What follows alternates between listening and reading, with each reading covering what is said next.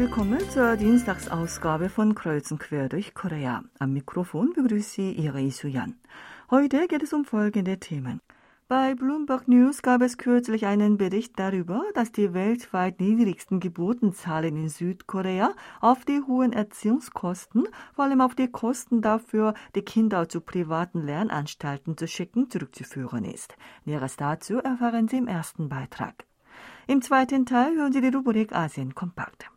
Im dritten Teil berichten wir darüber, dass der Schreibwarenhersteller Monami mit einer langen Geschichte nun mit neuen Versuchen die junge Generation als Kunden anzieht.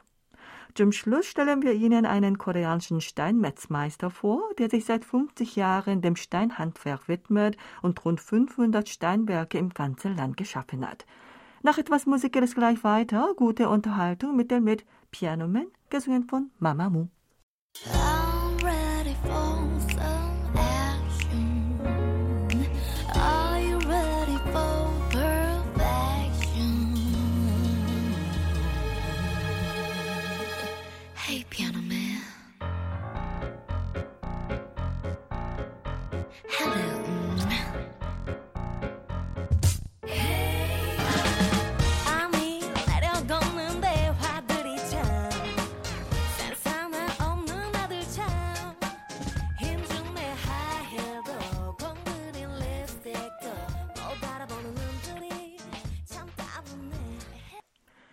Die Geburtenzahlen in Südkorea sind erneut gefallen. Diesbezüglich berichten Auslandsmedien, dass die Last der Kindererziehung zu groß geworden sei.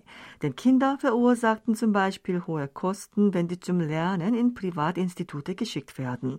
Dies habe dazu geführt, dass Südkorea die weltweit niedrigste Geburtenziffer aufweise. Die Fruchtbarkeitsziffer in Südkorea lag im vergangenen Jahr lediglich bei 0,81.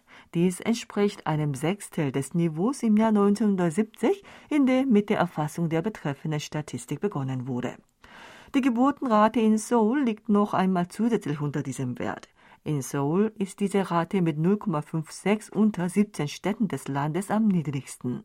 Südkorea steht hinsichtlich der Geburtenzahl unter den OECD-Ländern an unterster Stelle und diese Tatsache zieht auch im Ausland große Aufmerksamkeit auf sich.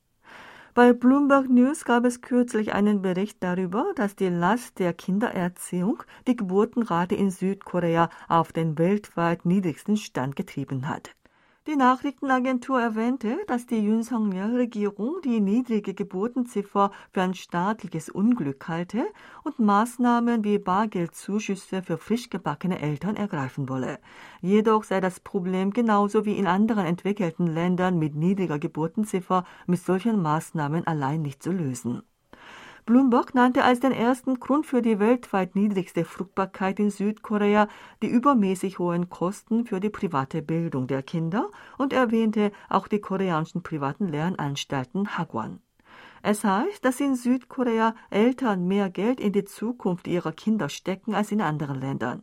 Ein großer Teil der Ausgaben geht an Hagwons, die den Schülern einen Vorsprung bei der Uni-Aufnahme bieten sollen. Nach einer Untersuchung des National Institute of Population and Social Security Research in Japan braucht eine Familie in Südkorea mehr als sechs Jahre den vollen Durchschnittslohn, wenn sie die Ausbildung eines Kindes bis zum Uniabschluss bezahlen will. Nach Schätzungen der koreanischen Bank Shinhan gab koreanischen Haushalte im vergangenen Jahr für jeden Schüler der Mittel- oder Oberstufe etwa 6000 US-Dollar für Bildung aus. Als ein Faktor, der die Geburtenziffer nach unten treibt, wurde auch der drastische Anstieg der Wohnungspreise genannt. Zudem fühlen sich koreanische Frauen zwischen Job und Kindern hin und her gerissen. Südkoreanische Frauen investieren 4,4 mal mehr Zeit als Männer in die unbezahlte Hausarbeit. In dieser Hinsicht steht Südkorea unter den OECD-Ländern nach Japan und der Türkei an dritter Stelle. Als eine weitere Ursache für die niedrige Fruchtbarkeit in Südkorea wurde auch die gesellschaftliche Stimmung, bei der man die Elternzeit nicht bedenkenlos in Anspruch nehmen kann, genannt. Dass lediglich 70 Prozent der Großunternehmen einen hausinternen Kindergarten betreiben, dass Frauen mit Karriereknick schwer ins Berufsleben zurückkehren können, das geschlechtsspezifische Lohngefälle, der Genderkonflikt, Eine patriarchalische Gesellschaftsstimmung und auch die längste Wehrdienstzeit unter den entwickelten Ländern zählen zu den weiteren Ursachen. Die Weltbevölkerungszahl wird in diesem Jahr auf 7,97 Milliarden geschätzt. Es wird damit gerechnet, dass diese Zahl 2070 auf 10,3 Milliarden steigen wird. In allen Kontinenten außer Europa werde die Bevölkerungszahl weiter wachsen. Im Gegensatz dazu wird prognostiziert, dass die Einwohnerzahl in Südkorea von 52 Millionen in diesem Jahr weiter zurückgehen und 2070 bis auf 38 Millionen schrumpfen wird. Es geht weiter mit der Dienstagsrubrik Asien Kompakt. Dazu begrüßt Sie auch Sebastian Ratzer. Hallo, liebe Hörerinnen und Hörer. Nach einer Prognose der Asiatischen Entwicklungsbank ADB werden Asiens Schwellenländer außer China erstmals seit 32 Jahren schneller wachsen als China. Über diese Prognose berichtete jüngst der US-Nachrichtenkanal CNBC. Die ADB prognostiziert im vergangenen Juli, dass Chinas Wirtschaft dieses Jahr um 4 Prozent wachsen wird. Kürzlich korrigierte die ADB diesen Wert auf 3,3 Prozent nach unten. Dies wird auf die Folgen der Null-Covid-Politik, Probleme im Immobiliensektor und eine Verlangsamung der Wirtschaftsaktivitäten aufgrund einer schwächeren externen Nachfrage zurückgeführt. Die Asiatische Entwicklungsbank senkte auch ihre Prognose für das Wirtschaftswachstum der asiatischen Schwellenländer ohne China in diesem Jahr auf 5,3 Prozent. CNBC erklärte, wenn sich diese Prognose bewahrheitet, werden diese Länder erstmals seit 32 Jahren schneller wachsen als China. 1990 war es das letzte Mal, dass die Wirtschaftsleistung in China weniger schnell zunahm als im Rest Asiens. Damals verlangsamte sich Chinas Wachstum auf 3,9 Prozent, während die übrigen Länder in der Region ein Wachstumsplus von 6,9 Prozent verzeichneten. Die Prognose für alle asiatischen Schwellenländer einschließlich China für dieses Jahr wurde von 4,6 auf 4,3 Prozent gesenkt und für das Jahr 2023 von 5,2 auf 4,9 Prozent. Die Inflationsprognose für Asien wurde für dieses Jahr und kommendes Jahr von bislang 4,2 und 3,5 Prozent auf 4,5 und 4 Prozent nach oben korrigiert. Begründet wurde dies mit einem zusätzlichen Inflationsdruck aufgrund hoher Lebensmittel- und Energiepreise.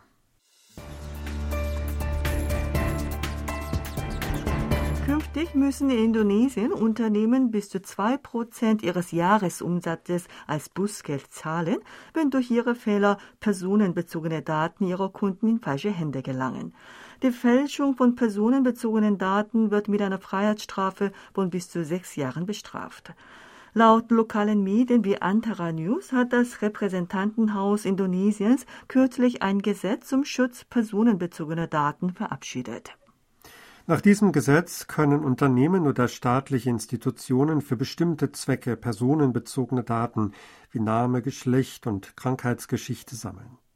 Dafür müssen sie aber die Zustimmung der einzelnen Personen einholen und auch deutlich machen, wofür die Daten benutzt werden.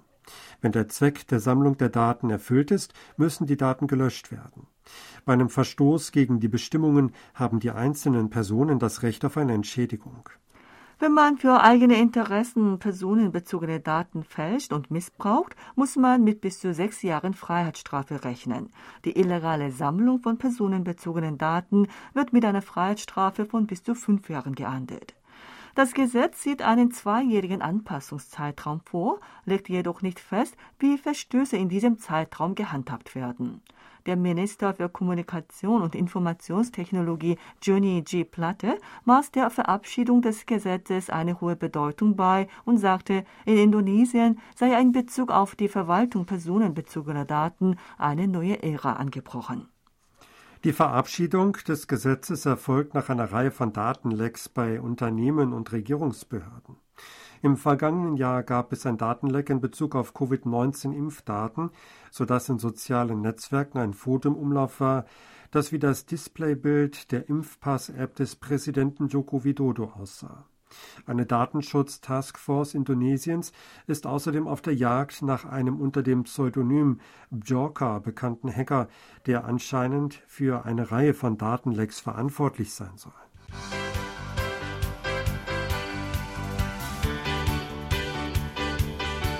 Mehr als die Hälfte der Taiwanesen glaubt, dass Taiwan in einem möglichen Krieg gegen China der Verlierer sein wird. Bei einer kürzlich von der Taiwanese Public Opinion Foundation durchgeführten Umfrage wurde die Frage gestellt, wer siegen würde, wenn China morgen einen Krieg gegen Taiwan beginnt. Eine Mehrheit von 51,2 Prozent sagte, dass China siegen wird. Lediglich 29,6 Prozent rechneten mit einem Sieg Taiwans. 8,5 Prozent sagten, dass sie nicht wüssten, wie ein solcher Krieg wahrscheinlich ausginge. 10,7 Prozent antworteten, es sei schwierig zu sagen. Laut der TPOF zeigt das Ergebnis, dass nicht wenige Taiwanesen ihrem Land einen Sieg im Krieg gegen China zutrauen. Den Befragten wurde auch die Frage gestellt, wie sie die Reaktion der taiwanesischen Streitkräfte auf die militärische Bedrohung Chinas bewerten. 43,6 Prozent finden die Reaktion zu schwach. 42,4 Prozent, damit ein ähnlich hoher Anteil, hält das Vorgehen für angemessen. Nach Altersgruppen betrachtet ist die Altersgruppe 24 bis 44 und die Gruppe 55 bis 64 der Meinung, dass das Militär zu zaghaft reagierte. Die Menschen in der Altersgruppe zwischen 20 und 24 und die über 65-Jährigen sind mehrheitlich nicht damit einverstanden. In Bezug auf die Fähigkeit der regierenden Partei, bei einem möglichen Angriff Chinas das Land zu verteidigen, sagten 51,5 Prozent, dass sie darauf nicht vertrauten. 41,2 Prozent trauen dem Land die eigene Verteidigung zu. 48,6 Prozent der Befragten sind mit dem Verhalten der taiwanesischen Staatspräsidentin Tsai Ing-wen gegenüber China zufrieden. Der Anteil der Unzufriedenen beträgt 43,4 Prozent. Es stellte sich heraus, dass in den letzten neun Monaten der Anteil der Zufriedenen unter der Marke von 50 Prozent geblieben ist. Laut der TPOF bedeutet dies, dass der politische Einfluss der Präsidentin schwächer werde. Über die Ursachen des Trends müsse diskutiert werden. Das war's wieder mit Asien Kompakt. Vielen Dank fürs Zuhören und tschüss bis nächsten Dienstag.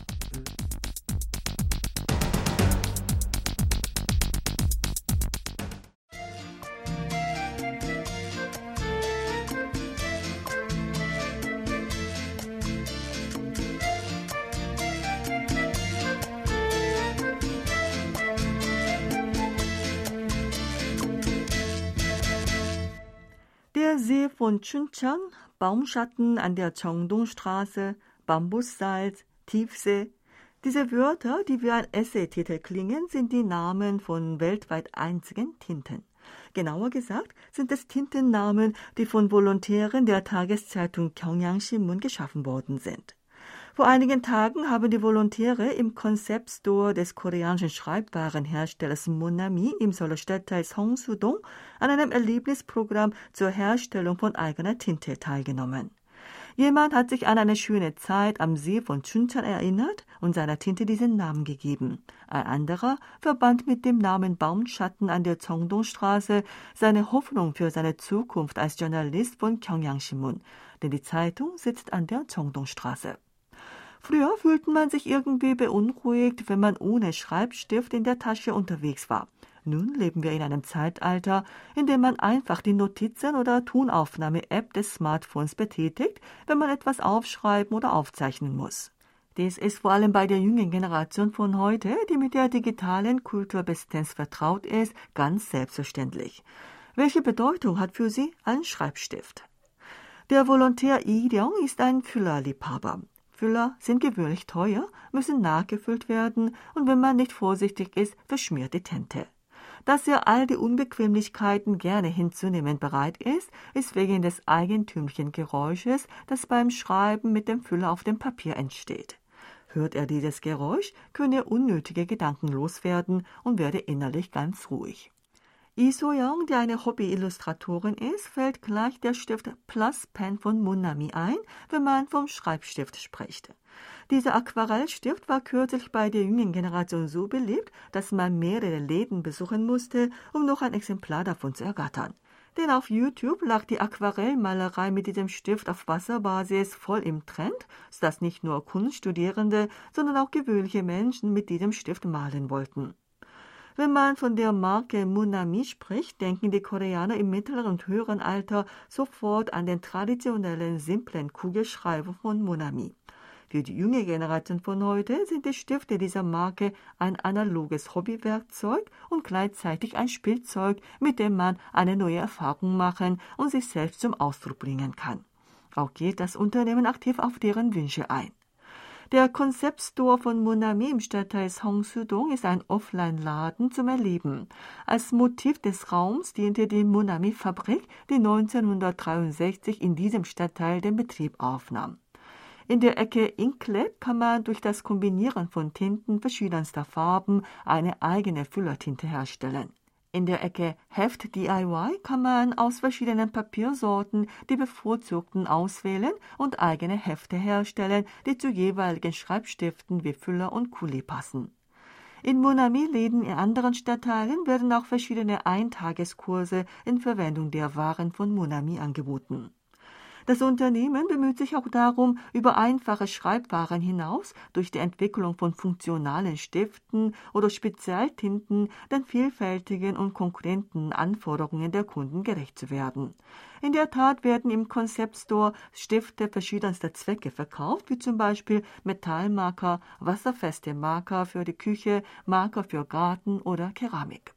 Das Unternehmen sieht auch mit umweltfreundlichen Projekten die Aufmerksamkeit der am wertbewussten Konsum interessierten jungen Menschen auf sich. Der Konzeptstore im Stadtteil Seongsu-dong verwandelt sich auch gelegentlich von einem Erlebnisraum in einen Ausstellungsraum.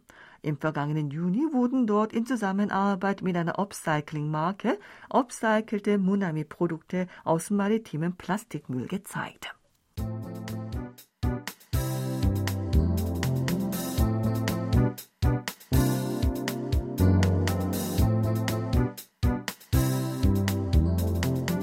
Der 67-jährige Steinmetzmeister Kim Jin-myung ist kürzlich vom Ministerium für Arbeit und Beschäftigung als ein Handwerker mit herausragender Technik im Bereich Steinhandwerk ausgewählt worden. Er sagte kürzlich in einem Telefoninterview mit der Tageszeitung Seoul Shinmun, das Steinhandwerk sei eine wichtige traditionelle Kunst, es gebe auch kaum Menschen, die es erlernen wollen. Die ausgezeichneten Steinmetztechnik unserer Vorfahren habe viele bedeutende Kulturgüter wie die Sokuram-Grotte und steinerne Buddha-Statuen hinterlassen. Anders als in seiner Jugendzeit gäbe es aber nun leider kaum Menschen, die sich für diese Arbeit interessieren. Kims Werkstatt befindet sich in einer kleinen Gemeinde in der Stadt Asan in der Provinz Südchungcheong. Wegen der kümmerlichen Verhältnisse seiner Familie konnte er gerade die Mittelschule abschließen und begann die Steinmetztechnik zu erlernen und seitdem sind nun mehr als 50 Jahre vergangen. Er kommt aus der Stadt Poryang in der Provinz Südchungcheong. Seine Heimatstadt ist für das Steinhandwerk bekannt. Nach dem Mittelschulabschluss begann er in der Steinfabrik eines Vetters von ihm in Seoul zu arbeiten. Jahre später musste die Fabrik aufgrund der Entwicklung der Gegend, in der die Fabrik saß, nach Asan verlegt werden und er zog ebenfalls mit nach Asan. Etwas später machte er sich selbstständig und gründete eine eigene Werkstatt unter seinem Namen und seitdem hat er im ganzen Land rund 500 buddhistische Steinwerke geschaffen. Er bekommt vor allem von buddhistischen Klöstern viele Aufträge. Es gebe aber auch viele Aufträge von öffentlichen Institutionen. Die von ihm geschaffenen Steinwerke reichen von Steinlampen und Steinpagoden bis hin zu verschiedenen Tierstatuen wie Schildkröte und Kröte. Das große Steindenkmal in Yesan in der Provinz Südchungcheong, an dem die Worte des Unabhängigkeitskämpfers Yun Bong-gil eingraviert sind, hat er im Juni 2000 nach einer einjährigen Arbeit fertiggestellt. Dieses Denkmal besucht er jedes Jahr im Juni, etwa zwei Monate vor dem Tag der Befreiung Koreas von der japanischen Kolonialherrschaft. Auch im Olympiapark in Seoul steht ein Werk von ihm. Kim Jin-myung nennt als sein bestes Werk die Buddha-Statue am buddhistischen Kloster Pobangsa in Cheonan in der Provinz Südchungcheong. Zu seinen Lieblingswerken gehört auch die neunstöckige Steinpagode im Kloster Kwangdoksa in Yesan, eine Nachstellung der Steinpagode im Kloster Woljeongsa, die der Nationalschatz Nummer 48 ist. Die Herstellung solcher Steinwerke dauert länger als ein Jahr. Kim erklärt, dass dies darauf zurückzuführen ist, dass alle Vorgänge den Einsatz menschlicher Hände erfordern, obwohl die Werkzeuge wie Schleifer gut entwickelt sind. Weil die Werke den Geist der koreanischen Nation enthalten müssen, verwende er lediglich Steine aus Korea. Kim gewann 2017 beim Berufswettbewerb der Provinz Südchungcheong die Goldmedaille und belegte im darauffolgenden Jahr beim nationalen Berufswettbewerb den zweiten Platz. Als ein anerkannter Techniker für die Reparatur von Kulturgütern hat er auch Bücher für Nachwuchssteinmetze geschrieben. Er hat vor, Bücher über alle steinhandwerklichen Werke im ganzen Land zu schreiben. Weil das Steinhandwerk nur von sehr wenigen Meistern aufrechterhalten wird, möchte er sich mit all seinen Erfahrungen und Techniken als Steinmetz für die Nachwuchsausbildung einsetzen.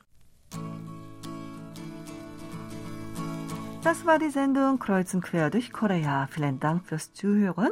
Mit dem Lied Frau, die mich in der Nacht verließ, gesungen von Ha Namseok, sage ich Tschüss bis nächsten Donnerstag.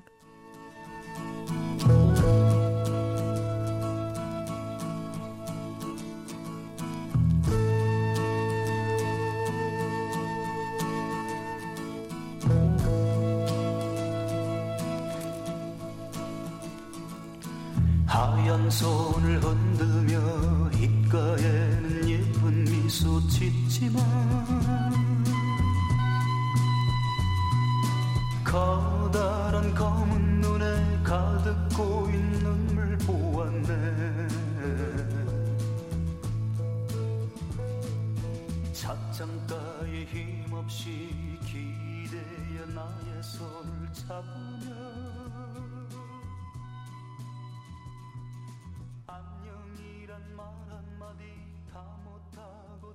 so